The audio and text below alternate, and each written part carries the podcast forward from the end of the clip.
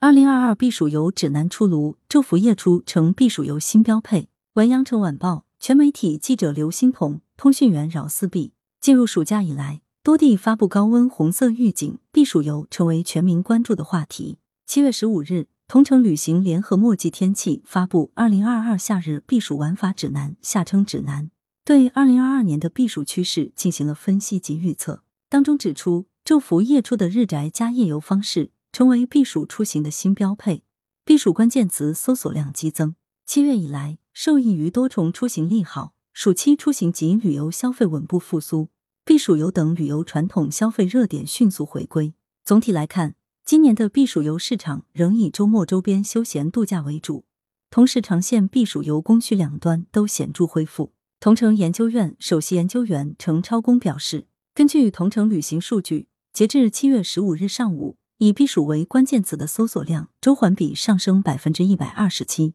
水世界、漂流、森林等与避暑相关的关键词热度均大幅上升。传统避暑游目的地依然是今年避暑游的热门选择。在出游人群分布上，九零后、零零后成为暑期避暑游出行的主力军。游山玩水、森林公园、海滨岛屿、水世界、漂流成为最受欢迎的五大避暑景区类型。成都、北京、杭州、广州、苏州、武汉、长沙、重庆、青岛、大连。成为国内本地避暑需求最旺盛的十大城市，其中城市周边，特别是高铁两小时交通圈内的周边度假更受欢迎。人们倾向于选择综合性度假区、乡村游、民宿、农家乐等大型主题乐园、清水游、海洋馆、博物馆、近郊生态游、度假营地等产品。综合墨迹天气提供的未来一周天气数据和同城旅行目的地预订数据。贵州六盘水、河北承德、青海西宁、江西庐山、云南大理、贵州黔东南、西藏拉萨、内蒙古呼伦贝尔、新疆阿勒泰、吉林长白山等整体气温适宜，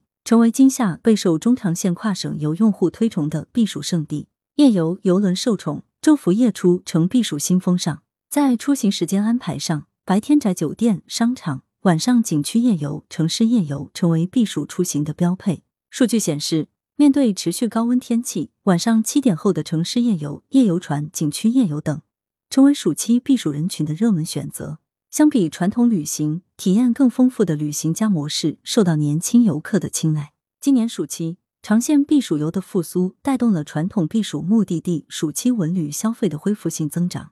周边避暑文旅及休闲度假消费呈现出了丰富的业态，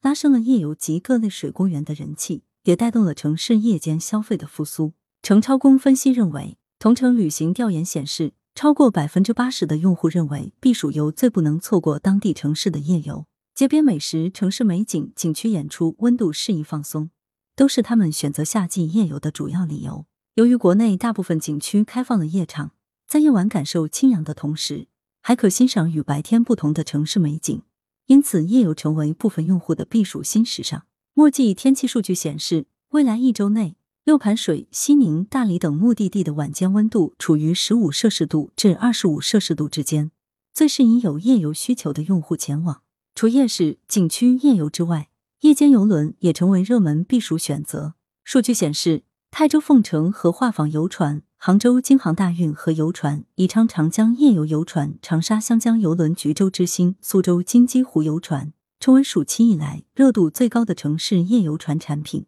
年轻人钟爱避暑创新玩法。指南指出，除了常规的避暑游产品，音乐节、海岛露营、沙漠星空等成为深受年轻人追捧的避暑创新玩法。来源：羊城晚报羊城派，责编：易之娜，校对：李红宇。